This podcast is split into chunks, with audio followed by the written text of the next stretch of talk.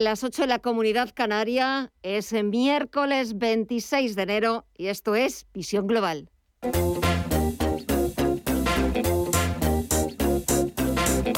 Esto es Visión Global con Gema González.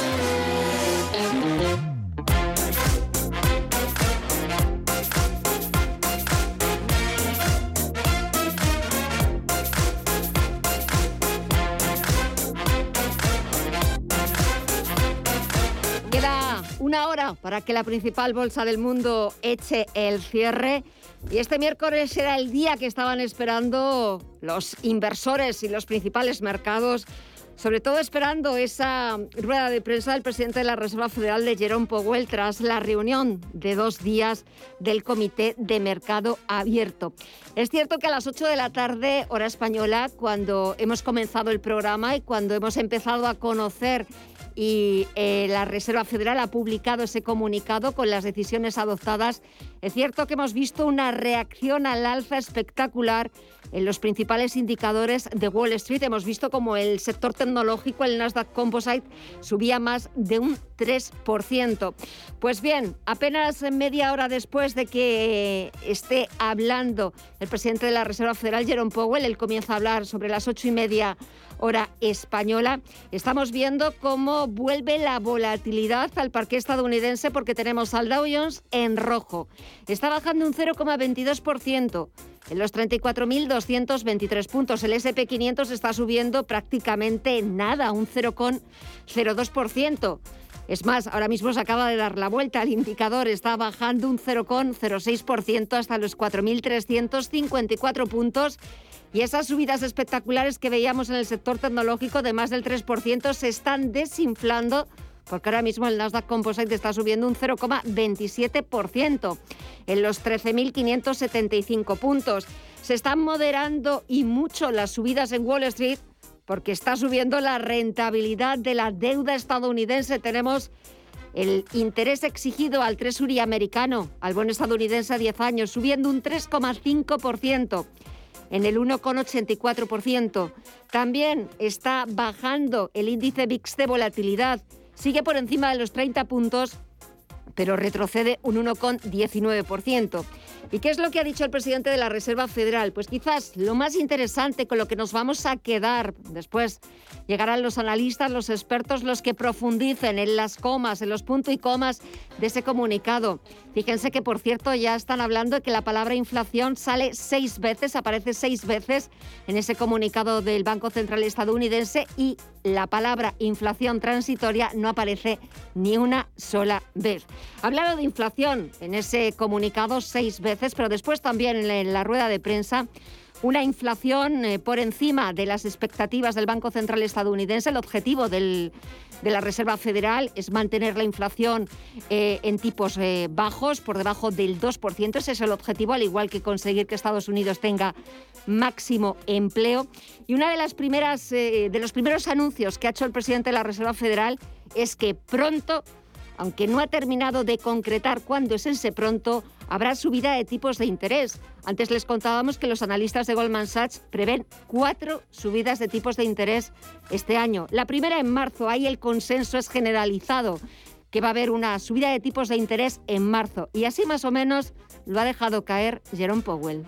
Uh, we'll make a decision whether to raise uh, the federal funds rate. I, would say that uh, the committee is uh, is, is of a mind to, to, to raise the federal funds rate at the March meeting, assuming that uh, Lo está diciendo, quizás se, se tome esta decisión después de la reunión de marzo del Comité de Mercado Abierto del Banco Central estadounidense.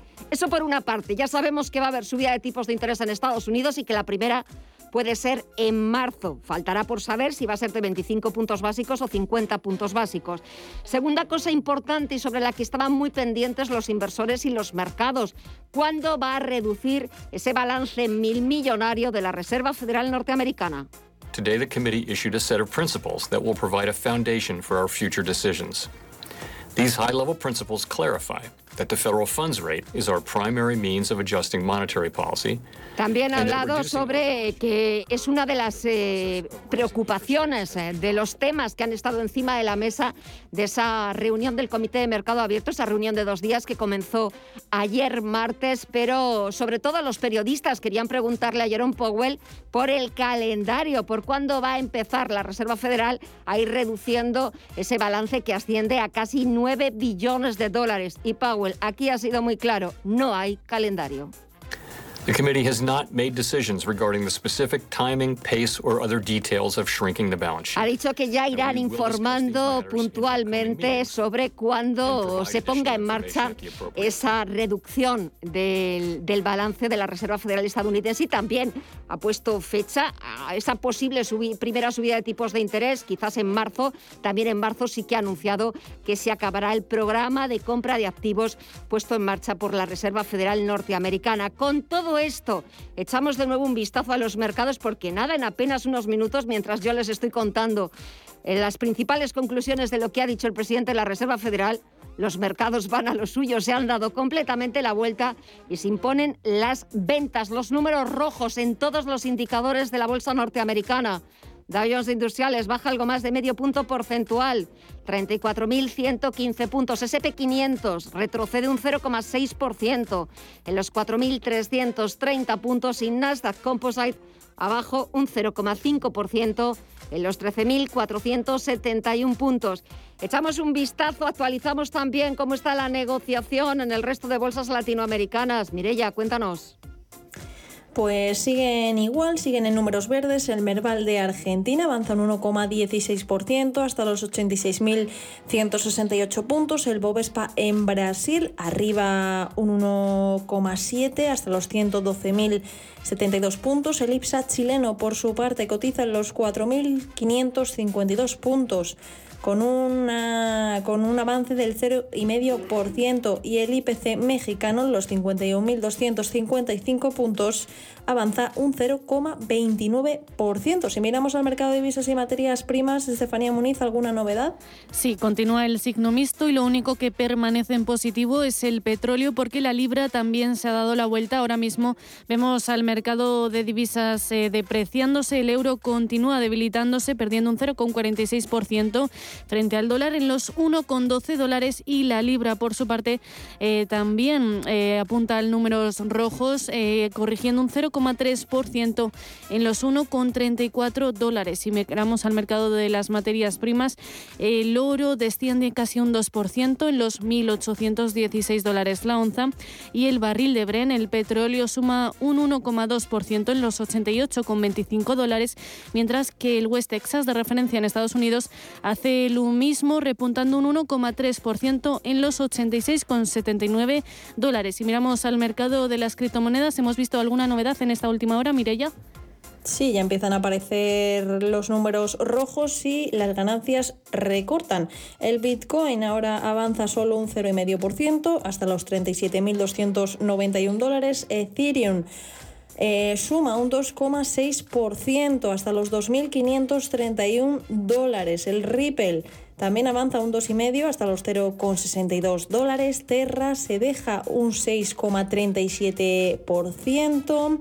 Em, Solana también se adentra en el terreno de los números rojos, en, en los 95,14 dólares se deja ahora un 1,17% y Dogecoin avanza un 1,88%. Pues así está cotizando los principales activos. Estamos viendo cómo todo se está dando la vuelta, todo está girando al rojo. También lo están tuiteando eh, los principales analistas y las principales casas de análisis eh, mundiales como Wall Street se ha vuelto, se ha girado completamente. El SP500 estaba ganando más de un 2%, como decíamos, el sector tecnológico más de un 3%. Se ha dado la vuelta nada en unos minutos y está en rojo y da la sensación de que la bolsa norteamericana va a acabar la sesión de este miércoles en negativo y que las principales bolsas europeas a las que la decisión de la Reserva Federal les ha pillado con la sesión cerrada, pues quizás también mañana repitan este mismo esquema que estamos viendo en tiempo real en Wall Street.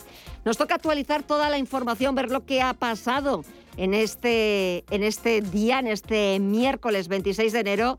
Y para ello, lo mejor, titulares de las 9.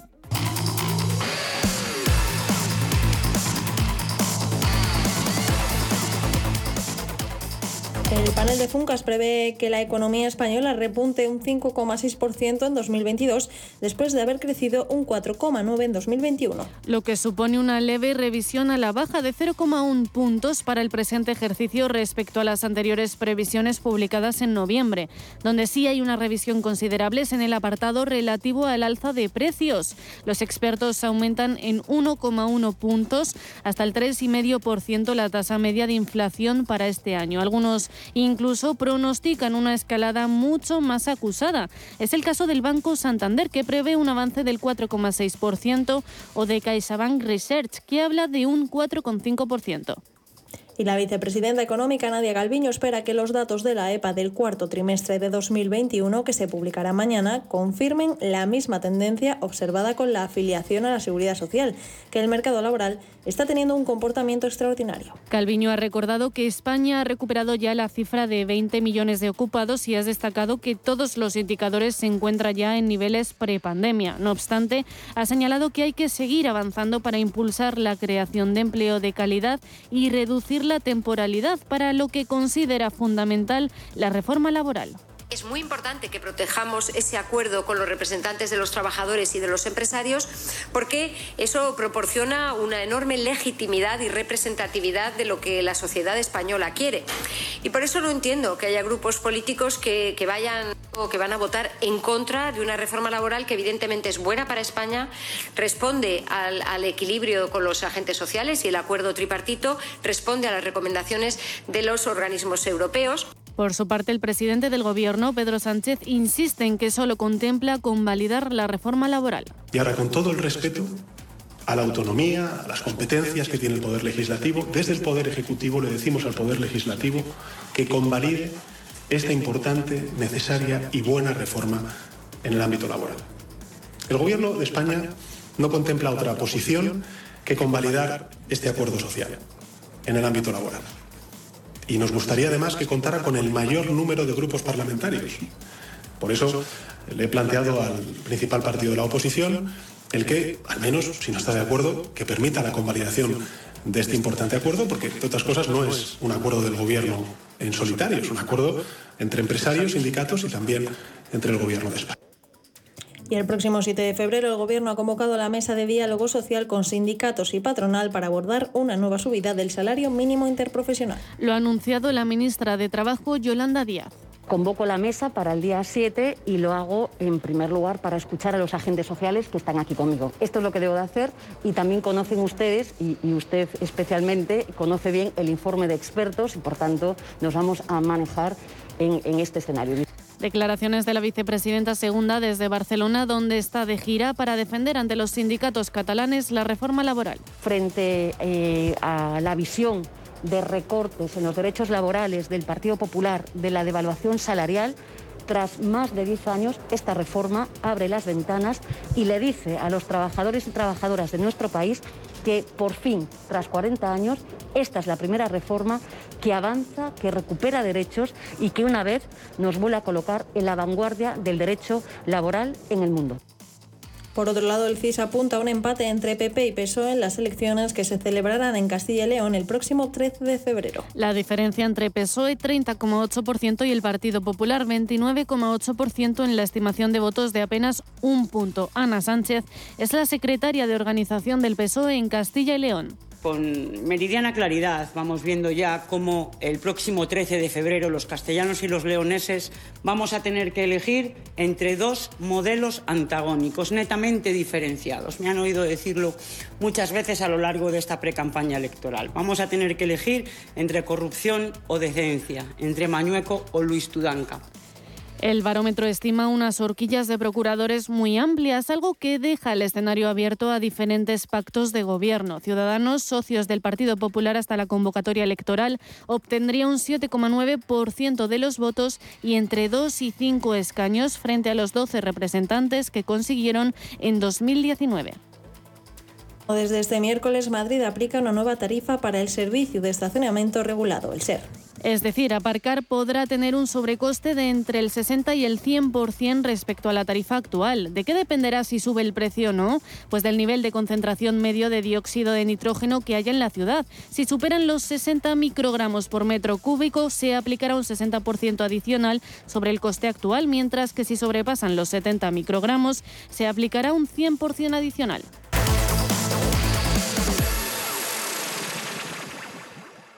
¿Estás buscando un broker para operar en el mercado americano?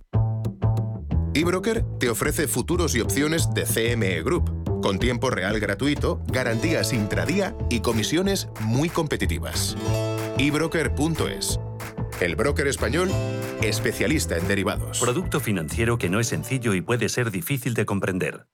Vive una de las guerras más épicas o descubre cómo Venus y Serena Williams llegaron al Olimpo del deporte. Esta semana disfruta del mejor cine en la gran pantalla de Cinesa con las películas Agentes 355 y El Método Williams. Consulta cines, horarios y calificaciones en cinesa.es. En Cinesa, we make movies better. El análisis del día con visión global.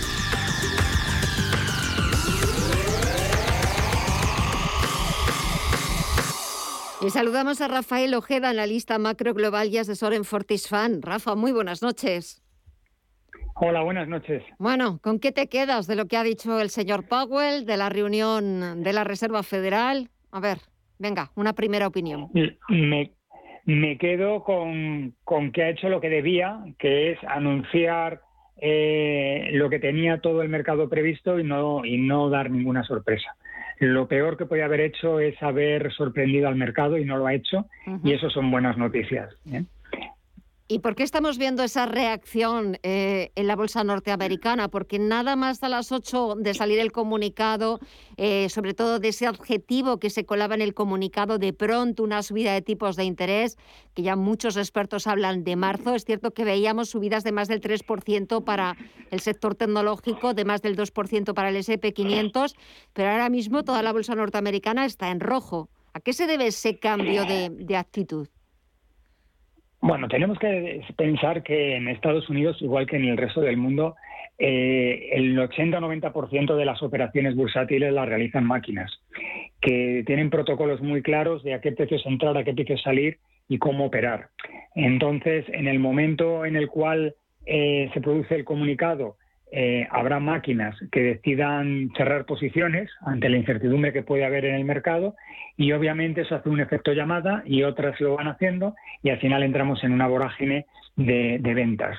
Pero lo, razonable y normal era que el mercado lo que no iba era a premiar el comunicado de, de Jerome Powell y por tanto lo que tenía sentido era que hubiera cierta recogida de cierta recogida de beneficios. Es decir, el mercado obviamente eh, entiende que estas subidas de tipos son lógicas y normales, incluso sanas, pero obviamente esto va a perjudicar a muchísimas compañías cotizadas porque obviamente subidas de tipos implican que empresas que estén muy apalancadas, y las hay, pues van a empezar a tener dolor en sus balances ante las perspectivas que, nos encontramos, porque lo que, ya parece bastante obvio y bastante evidente es que habrá subida en marzo, pero habrá también otra en junio, otra en septiembre, octubre y otra en diciembre. Y eso ya son cuatro subidas y eso ya sí puede ser más contraproducente para determinadas empresas. Es cierto que, claro, la decisión de la Reserva Federal ha pillado a las bolsas europeas con la sesión cerrada. Mañana, ¿cómo van a abrir y cómo se van a comportar los parques del viejo continente? Bueno, pues lo lógico y normal sería que, bajen, que bajen porque la situación no es tan halagüeña como, como, puede, como puede suceder, porque se nos juntan bastantes incertidumbres. Para empezar, el dólar, eh, perdón, el Brent ha roto la barrera de los 90 dólares por primera vez desde el año 2014. Es un claro signo inflacionario. Por otro lado, también tenemos la tremenda incertidumbre que tenemos con Ucrania. Y bueno, se, y si a todo esto unimos que Omicron, a pesar de que ya parece que poco a poco nos va dando cierto respiro, eh, sigue estando ahí una nueva variante y que quizás eh, retrase un poco la, salida, pues nos encontramos con que tenemos ya demasiadas demasiadas incertidumbres en los mercados como para considerar que el mercado va a ser alcista. Lo que todos los gestores recomiendan o todos los gestores contemplan es que el año será un buen año para la bolsa, pero obviamente no será un año como el año anterior. Y en este, en este contexto, estamos viendo también cómo el precio del petróleo está subiendo este miércoles por encima de los 90 dólares de referencia en Europa. Eh, ¿Cómo ves el precio del petróleo a corto y medio plazo, sobre todo con esas tensiones eh, geopolíticas de nuevo Rusia, Ucrania, Estados Unidos, la OTAN? Yo creo que el, precio del petróleo a corto o medio plazo va a tener una enorme volatilidad, probablemente siga subiendo y en el medio largo plazo va a seguir subiendo y va a seguir subiendo más. Es decir, hay muchos colegas que consideran que el precio del, petróleo va a subir en el corto plazo por las incertidumbres que hay y por los desajustes que hay entre oferta y demanda, pero que con el paso del tiempo se volverán a ajustar precios y probablemente para allá el mes de junio el precio del, petróleo caiga a precios en los 70, 75 dólares por barril. Yo lo que creo es que, bueno, pues es una profecía autocumplida que muchos eh, gestores, asesores desean que suceda, pero la realidad es que yo considero que el precio del combustible va a seguir subiendo. Yo soy de la opinión como, como, han comentado algunos bancos de inversión y ya comenté en algunas entrevistas anteriores, que el precio del petróleo podría llegar a precios por encima de los 100, 110 dólares por barril, lo que sí sería un verdadero, un verdadero problema para, para las economías occidentales muy dependientes del petróleo y que realmente lo tenemos que importar todo. Y para terminar, ¿alguna, ¿algún sector, algún valor que te haya llamado la atención en estos días, que se esté comportando mejor que otros? Bueno, pues se están comportando mejor lo que sean los sectores cíclicos. Los sectores cíclicos están teniendo un buen comportamiento. Yo considero que pueden seguir haciéndolo bien en los próximos meses y luego después yo, ante la incertidumbre que nos encontramos actualmente, yo considero que resguardarnos en empresas valor que, que, reparten un dividendo sostenible, que tienen posición de dominio, unas situaciones de mercado óptimas que tiene barreras de entrada, precios regulados, una gran visibilidad de beneficios y que digamos que no son empresas que nos puedan dar sorpresas en un horizonte como el que tenemos de, gran incertidumbre, es donde yo creo que deberíamos deberíamos estar. Y por supuesto, eh, eh, me están preguntando mucho por la situación de los criptoactivos y yo creo que ahora mismo los criptoactivos lo mejor es estar fuera de ellos porque ya ha quedado demostrado que te pueden subir un 20% en cuatro días, pero también caer y mucha gente no está preparada para semejante dolor en sus carteras. Pues nos quedamos con esas recomendaciones, con el análisis de Rafael Ojeda, analista macro global y asesor en Fortisfan. Rafa, muchísimas gracias como siempre, que pases una feliz semana y hasta pronto. Un fuerte abrazo. Muy bien, muchas gracias a vosotros. Adiós, buenas noches.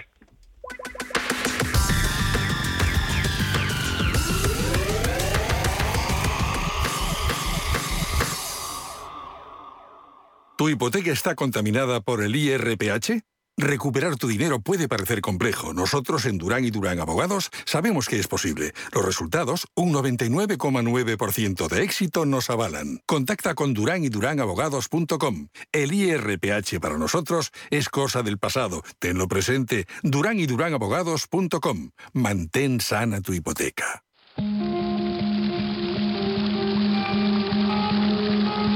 Fuente de la vida. Un viaje a través de los siglos y la historia de la humanidad. La fuente de la vida. De lunes a viernes, de 12 a 12 y media de la noche, aquí, en Radio Intereconomía. Visión global. Los mercados. Bontobel Asset Management patrocina este espacio.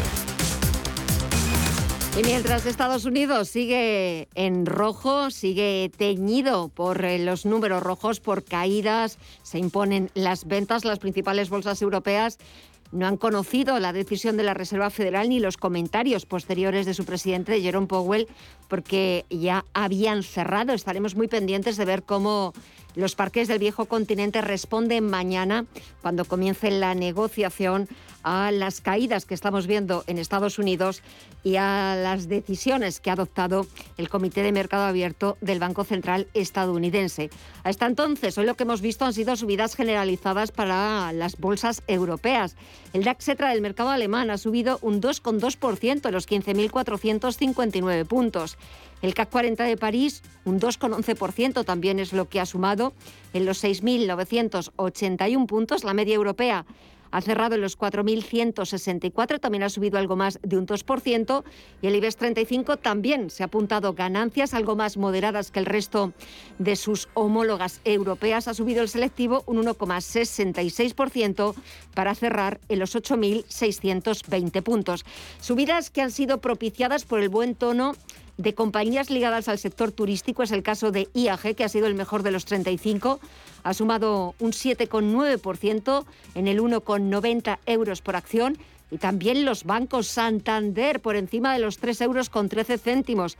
Ha subido un 3,7%. Buen día también para Repsol, que ya está por encima de los 11 euros por acción. Ha sumado más de 3 puntos porcentuales. En el lado contrario, Cinco valores no han conseguido escapar de las ventas de los números rojos. Naturgy ha bajado un 0,64%. AENA se ha dejado algo más de medio punto porcentual. Celnes ha perdido un 0,39%, Fluidra un 0,17% abajo y Enagas un 0,15% es lo que ha perdido. Por cierto, que las bolsas europeas ya se apuntan el mejor mes de enero frente a Estados Unidos desde 2018.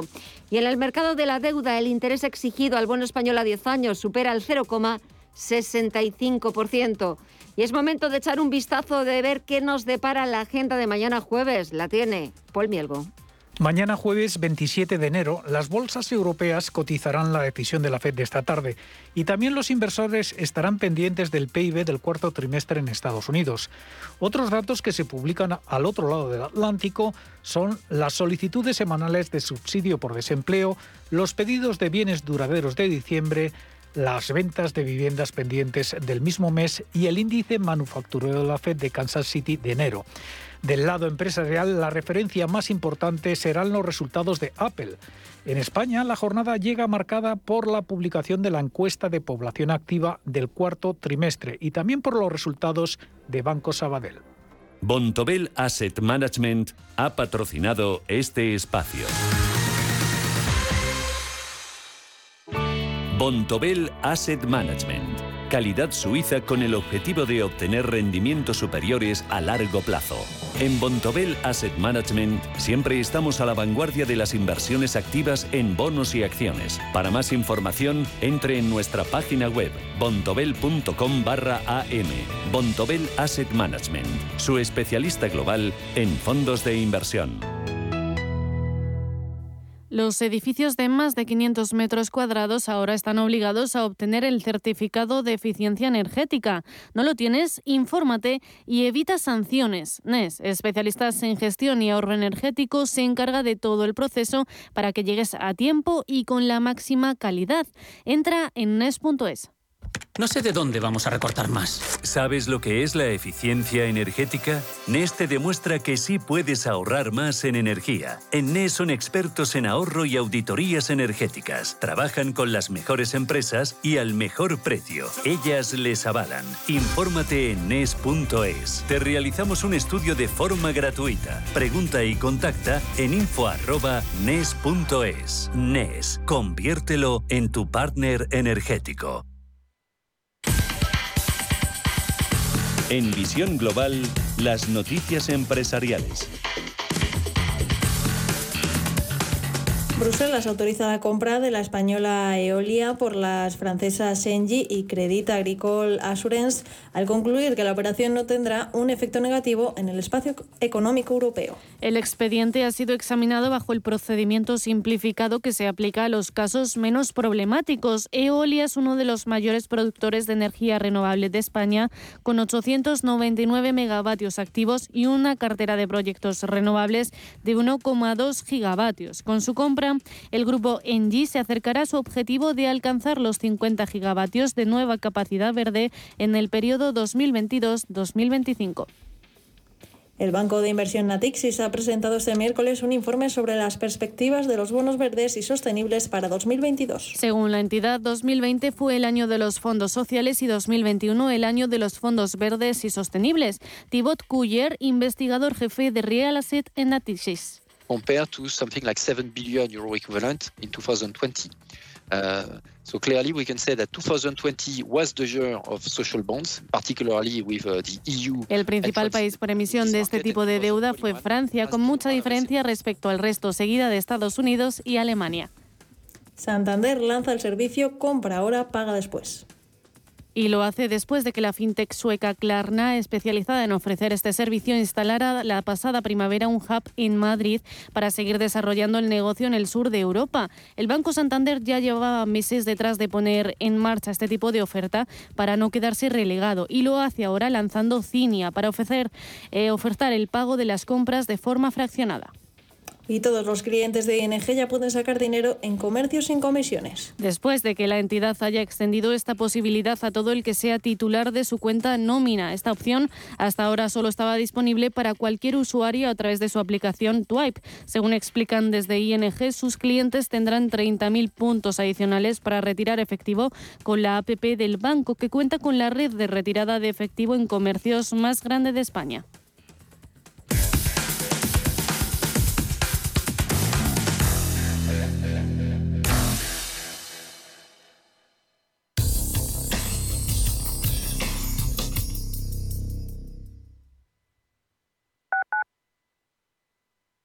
Urbanitae es una nueva plataforma de inversión inmobiliaria que te permite invertir a lo grande con cantidades pequeñas.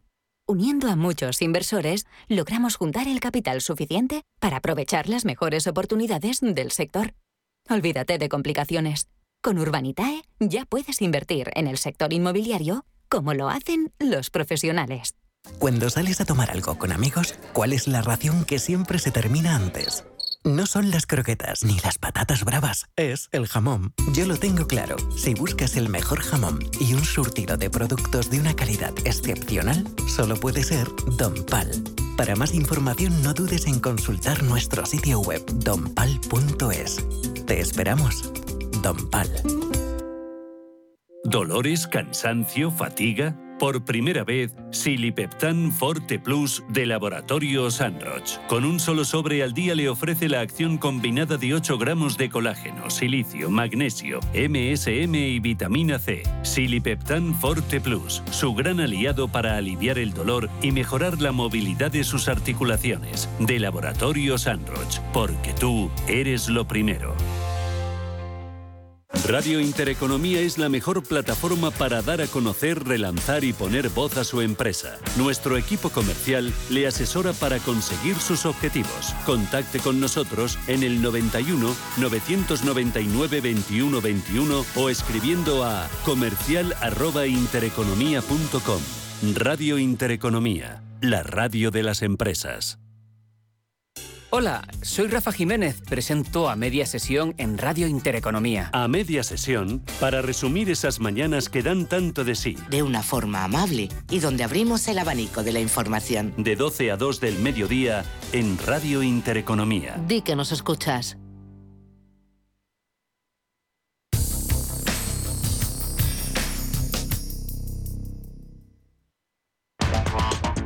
En Visión Global, la tertulia de los negocios.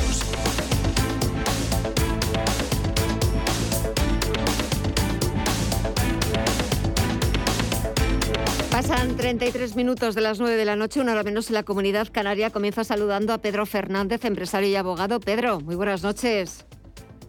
Buenas noches, Gema. ¿Qué tal la semana? ¿Qué tal se porta? Muy bien. ¿Sí? Muy bien. Gracias a Dios, bien. Trabajando y bien. Trabajando y bien, eso es lo, lo, importante. Ricardo Gómez, consultor y experto en reputación, muy buenas noches a ti también. ¿La semana también se está portando noches. bien? De momento, fenomenal, perfectamente. Es verdad que todo puede ser susceptible tanto de mejorar como de empeorar, pero crucemos los dedos Bueno. para, que, para que mejore, Mejor. ¿verdad? Eso es todavía más. Todavía más. Y también doy la bienvenida y saludo a Rafael Moreno, que es CEO de la firma de consultoría de Values Corner. Rafa, muy buenas noches a ti también. ¿Qué tal? Buenas noches. No seré yo la, la nota discordante. todo muy bien, todo muy bien, todo muy bien. Sofía, ¿está bien? ¿Qué tal, Sofía? Sofía, Sofía está estupendamente, dejándome dormir poco, pero bueno, es lo que hay. Es lo pero que bueno, pero bueno. Eh. eso, que dicen de que sarna con gusto no pica, ¿no? ¿Cuántos, pues ¿Cuántos meses tiene ya? Siete, siete meses. Siete meses. Bueno, bueno, es cuando, es cuando vamos, están para comérselos. Pero bueno, pues, eh, pues nada, es lo que tú dices, es lo que toca y, bueno, pues eh, se compensan con otros momentos eh, y ya pues tendrás tiempo para, para descansar y para dormir. Porque ahora lo que nos tenemos que ocupar es de, de la actualidad. No sé por dónde queréis empezar.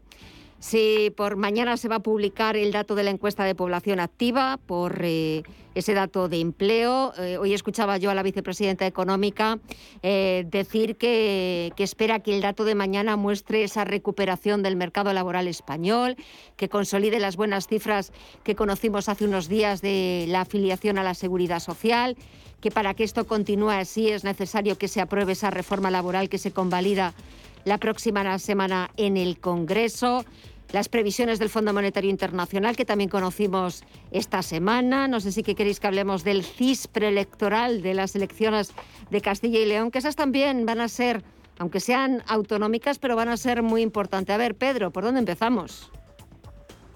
Bueno, pues por cuentas, ¿no? Hagamos cuentas en primer lugar. Bueno, pues cuentas. Tus cuentas, ¿no? Sus cuentas.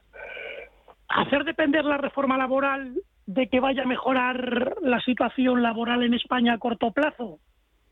Houston, tenemos un gran problema. El problema es que no hay visión, no hay plan. Primero que no es una reforma laboral, se matiza, se pinta algo la casa, los tabiques, pero no es una reforma de la casa. Y entre otras cosas porque tampoco la Unión Europea lo hubiera permitido. Se ha matizado algo, si es verdad que se intenta priorizar, ya se venía haciendo, por el convenio, digamos, más sectorial, bien, y luego se matizan algunos aspectos, pero que en el fondo yo creo que tampoco es una reforma como tal, es más, como digo, pues una mano de pintura. Ahora bien, hay un dato que es evidente y es España, lo comentábamos el miércoles pasado, España es el único país de la Unión Europea que en 2022 tiene más paro que en enero de 2019. Eso creo que esta mini reforma laboral, creo que a corto plazo no lo va a solventar. Y ese paro se llama 30% de paro juvenil. Mientras tengamos un 30% de paro juvenil, es decir, hasta los 35 años, y un 15% nacional, es decir, el juvenil duplica el paro total, creo, creo que esta reforma solucionar va a solucionar poco. Dos, si lo hacemos depender de los fondos que van a venir de Europa, sabiendo, como decíamos el miércoles pasado, que cuando escuchamos la palabra fondo es como cuando escuchamos la palabra comisión parlamentaria, es decir, parálisis por el análisis. Esto es igual. Entonces creo, creo pues, que es más un brindis al sol. Al final, ¿qué va a ser? Pues lo que viene siendo habitualmente inversores que lleguen, que generen valor añadido y del Estado que se puede esperar. Pues hombre, que al menos distribuya bien el dinero, que sepamos a qué criterios se va a tener y que por favor que la medida de lo posible sea proporcionado y no se lo dé a su oligarquía y caciquismo. Veremos. A ver, Ricardo, ¿por dónde empezarías tú?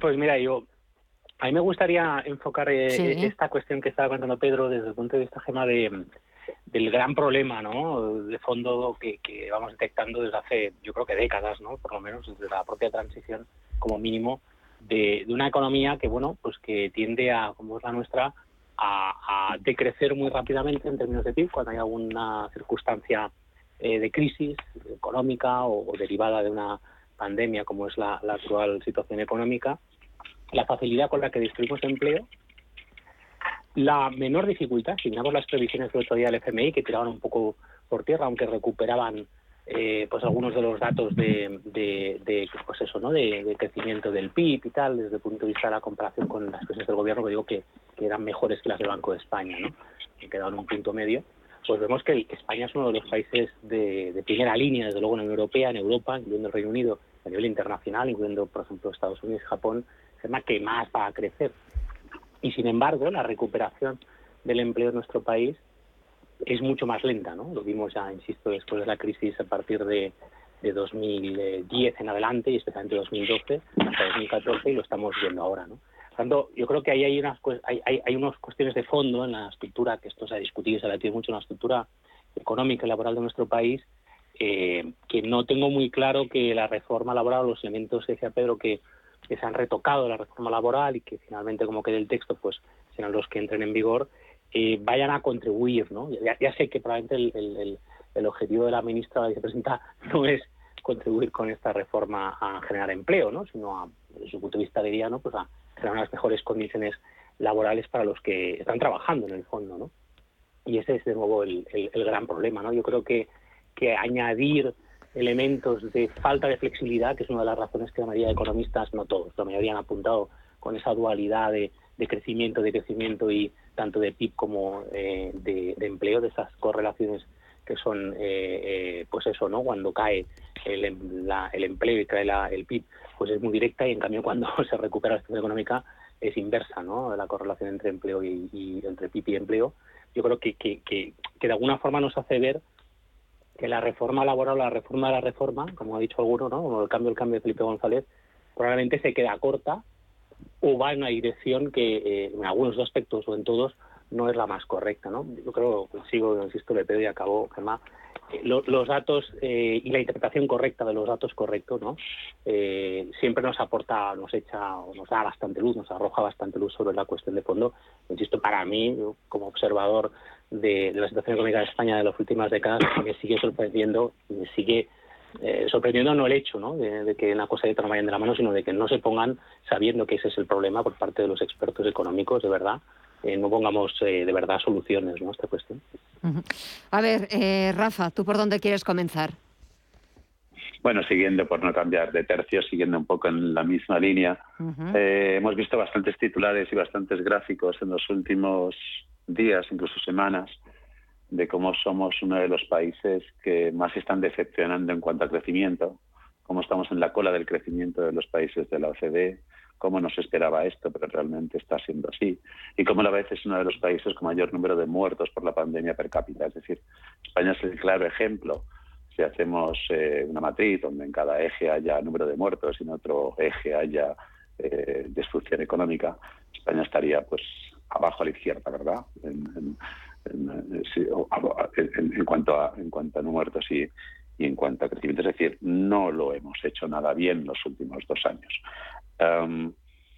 pero bueno, en cuanto al empleo, diciendo esto, y a pesar de que no tenemos en absoluto medidas que fomenten dicho empleo, como se decía al principio Pedro, la reforma de la reforma laboral absolutamente impulsa el empleo, lo que estamos viendo de subidas en las cotizaciones de seguridad social en absoluto potencia el empleo. Todas las medidas que se realizan, ninguna de ellas va para fomentar el empleo. Es decir, a pesar del fracaso económico del gobierno, a pesar del fracaso en la gestión de la pandemia, a pesar del fracaso en la, en, la realización de medidas que pudieran potenciar y fomentar el empleo, el empleo va a crecer. El empleo va a crecer en los próximos dos años, como todos los estudios lo atestiguan. Si nosotros crecemos por alrededor del 5% en 2022 y, y más o menos similar o algo menos en 2023, indudablemente esto podría llegar a significar pues casi un millón de nuevos empleos entre este año 2022 y en 2023.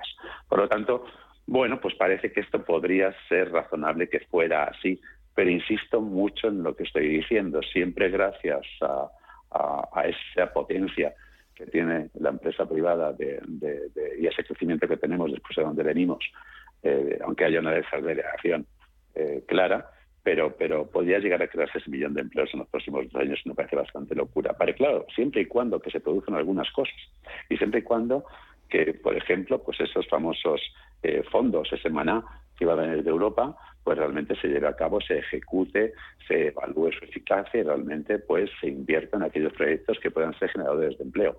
Está por ver y está por venir. Y la segunda o el segundo requisito para que se pudiera cumplir ese millón de empleos, pues también es saber qué pasa con la inflación. Y a ver qué pasa con la inflación en el sentido de que realmente eh, sea algo eh, más o menos momentáneo o puntual, considerando por momentáneo puntual que dure unos pocos meses, o que se convierta pues en algo pues más estructural, lo cual pues tendría también repercusiones negativas. Por lo tanto, a pesar del gobierno, debemos ser optimistas en la creación de empleo en este año y en el siguiente, pero deben cumplirse también una serie de requisitos para que se eh, optimice eh, dicha creación de empleo.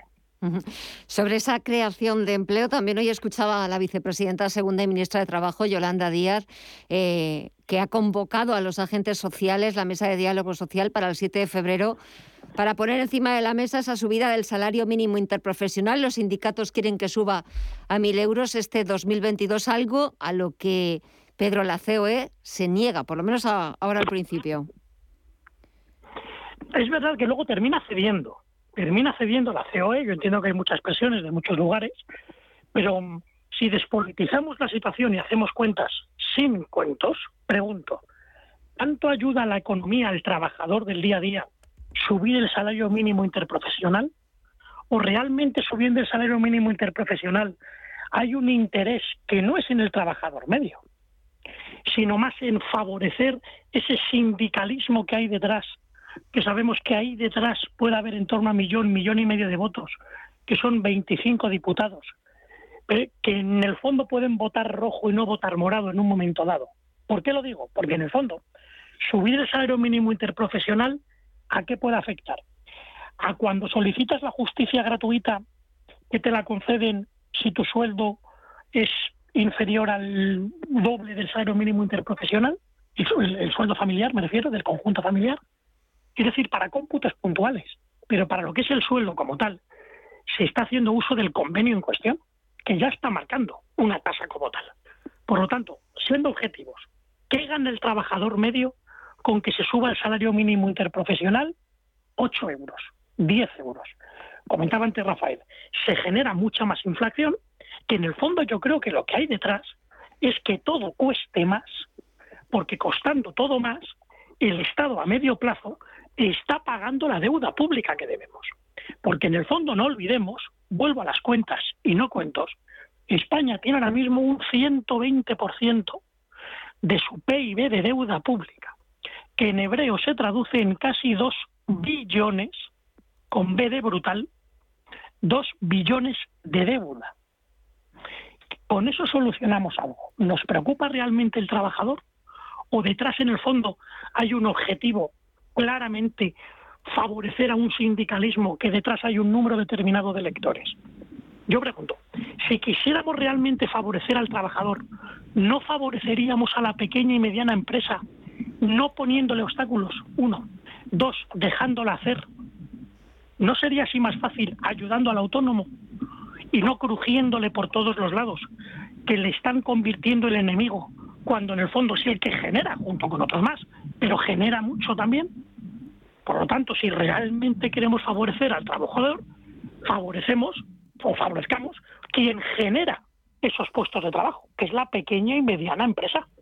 Por lo tanto, a mí creo, termino, me parece más un brindis en el fondo y satisfacer ese discurso sindicalista que una preocupación real por el trabajador cotidiano que lo que quiere es que su pequeña y su mediana empresa esté potenciada y se fomente el ahorro y no que se tenga que estar tirando de ayudas y subvenciones cada año.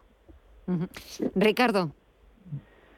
Bueno, yo, yo, yo, yo creo que es más simple, ¿no? Ese, ese culpable o esa razón de fondo que busca Pedro es tan simple como una campaña de, de la vicepresidenta del gobierno, Yolanda Díaz, y creo que la bautizó el exdirector del gabinete de, la presidencia, el señor Iván Redondo, hace poco en La Vanguardia, como, como laborismo, ¿no? El nuevo laborismo, ¿no? Pero laborismo en el sentido estricto de la palabra, ¿no? De centrarse en justamente en la cartera, que no es casualidad que ella pidiese de trabajo, que es el ámbito del que ella eh, proviene, ¿no? Como profesional, como abogada, como letrada, desde el punto de vista, Gema, de, de hacer de la cuestión o de las cuestiones relacionadas con el empleo y, por supuesto, el estacionamiento profesional es uno de los elementos centrales que sí que llega a una a, bueno, unos segmentos de población o de electores que son muy sensibles ¿no? a determinadas propuestas de este tipo en la izquierda en general y especialmente a la izquierda de la izquierda, ¿no? por seguirlo de la reforma de la reforma, pues a la izquierda de la izquierda, que es el, ámbito al que se dirige fundamentalmente Yolanda Díaz, pero no solo, ¿eh? de una manera más transversal, también a muchos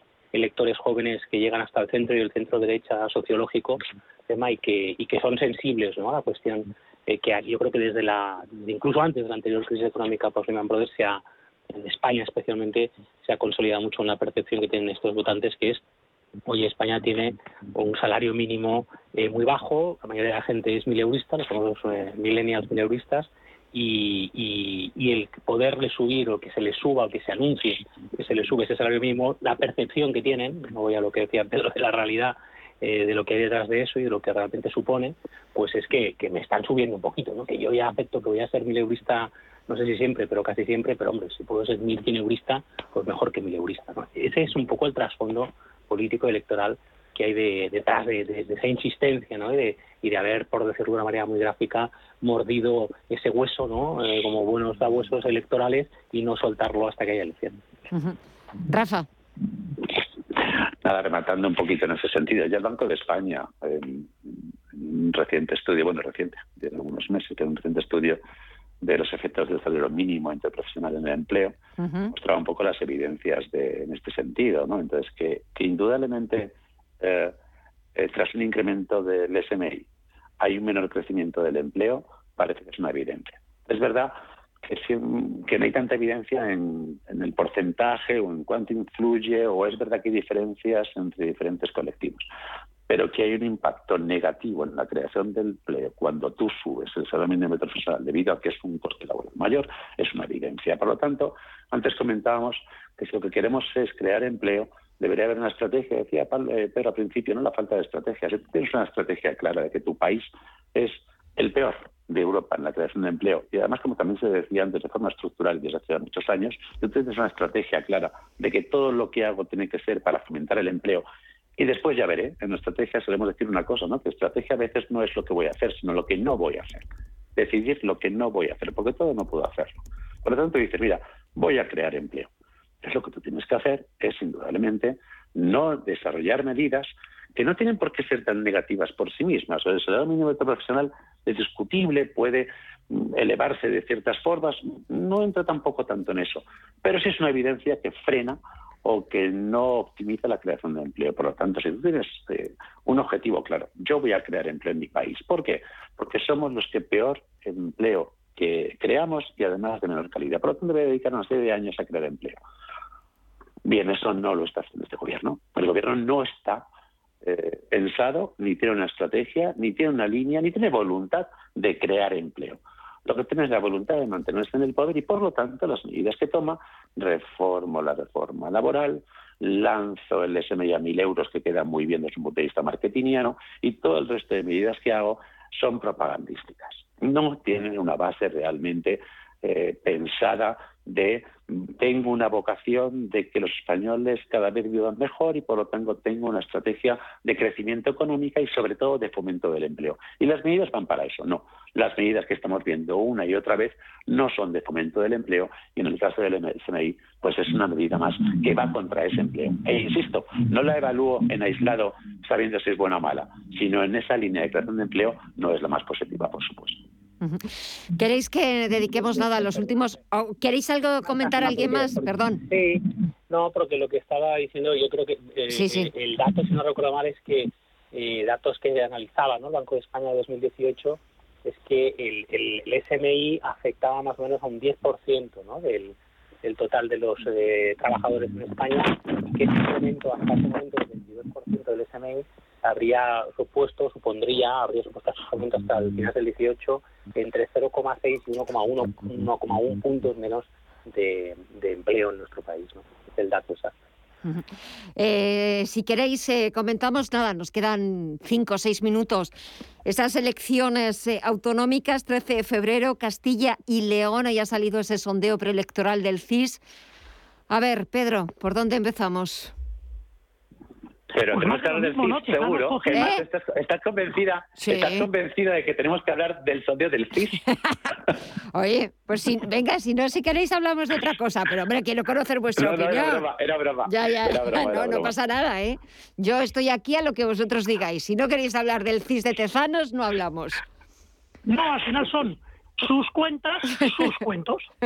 Exacto, exacto. Él hace sus cuentas, pregunta a su gente y con sus datos genera su relato y chimpún, que no se creen en Ferraz nadie.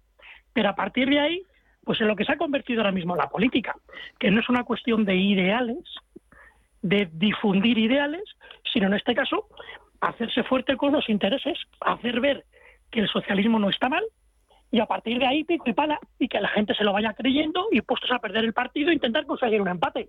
Pero vamos, que ni en Ferrar se lo creen, ni él mismo se lo cree, pero insisto, sus cuentas, sus cuentos. Eh, Ricardo, hablando de cuentas y cuentos. Uf, eh, daría para, para, para, un debate cada miércoles hasta final de temporada, pero eh, yo creo que yo creo a, mí lo que más me preocupa y esto ya se empezó a hablar en 2019 cuando empezó precisamente Iván Redondo a utilizar el CIS contestando de manera un poco bastante torticera. Eh, a mí me preocupa el porque porque aunque sea un pequeño detalle forma parte del desprestigio de las instituciones a las que ha llevado yo no sé si la nueva, la vieja política o las dos a la vez, ¿no? En los últimos años en España y en otros países, ¿eh? pero en España claramente. Y para mí esto es un ejemplo, ¿no? Yo creo que un instituto de opinión como, como el PIS, un organismo del Estado que, bueno, pues eh, ha cumplido durante muchos años, ¿no? Una función importante, ¿no? De ofrecer datos, no, no tanto en el aspecto electoral, yo creo que lo más relevante de lo que aportaba el CIS era una profundidad de análisis sociológico en España que otros institutos de, opinión eh, privados no, no podían eh, pues eh, hacer frente a ellos ni podían profundizar de esa forma pues porque porque no había los recursos no y pronto era una, una entendemos que una, una función pública no claro cuando eso se deriva no digo que no sigan haciendo esos estudios y no sean válidos pero claro el desprestigio que crea una utilización tan burda en la parte del, del estudio electoral cuando hay campañas como la de ahora de Castilla y León o campañas nacionales o las elecciones generales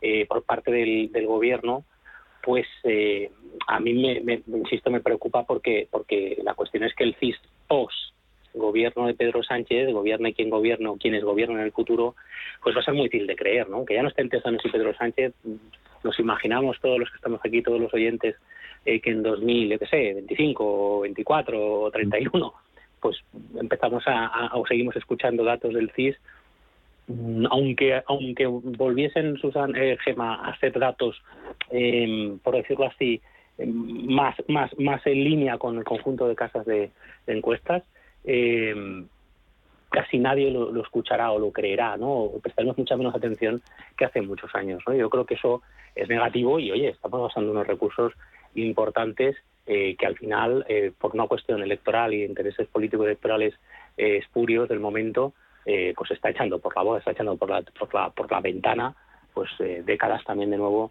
de prestigio y de trabajo serio de muchos profesionales eh, que trabajan en el CIS y durante muchos años han hecho han hecho del CIS un organismo por lo menos en el mundo de la investigación de mercados muy, muy respetable. Venga, Rafa, nos quedan menos de dos minutos.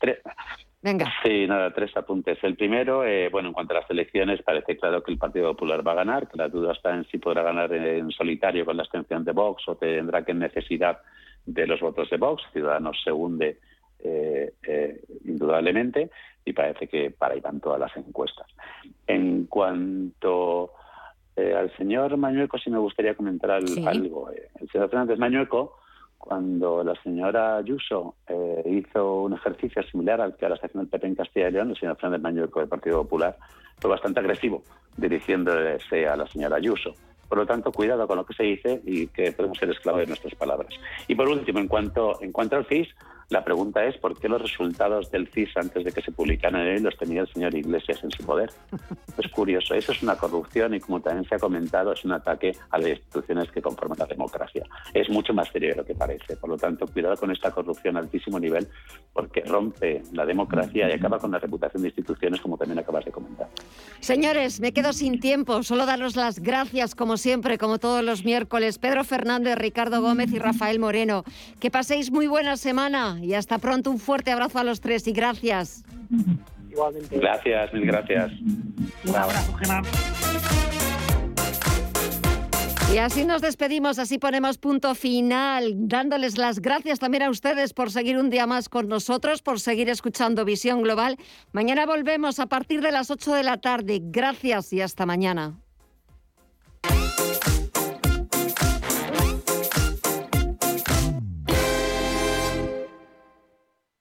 Ante los cambios de temperatura, abriga tus defensas. Yo elijo dos suplementos de laboratorios Marnis, Propol Bit Defense y Bit C1000 Vitamina C liposomada. Son muy fáciles de tomar, enviales para beber, con vitamina C e ingredientes naturales como el propóleo y la jalea real. Pide ahora el pack especial 2x1 con Propol Bit Defense y de regalo Bit C1000. Pídelo en herbolarios y para farmacias adheridas a esta promoción. Más información en marnis.es. La Hora de Miguel Ángel es un programa dedicado a la salud y la prevención de enfermedades. Con un lenguaje claro y sencillo, te explica cómo llevar una vida saludable. Todas las noches a la una y media de la madrugada en Radio Intereconomía. Cine Yelmo tiene una oferta muy especial. Tus entradas online desde 4,90 euros todos los días y hasta el 27 de enero. Apunta el código. Allá va 902 11 98 64 705. ¿No lo has cogido? No pasa nada. Entra en yelmocines.es y consulta para poder aprovecharte de tus entradas online. Más información en yelmocines.es. Porque la información económica solo tiene un camino el del rigor y la seriedad. Hola, soy Susana Criado y te espero cada día en Radio Intereconomía de 7 a 12 de la mañana en Capital Intereconomía.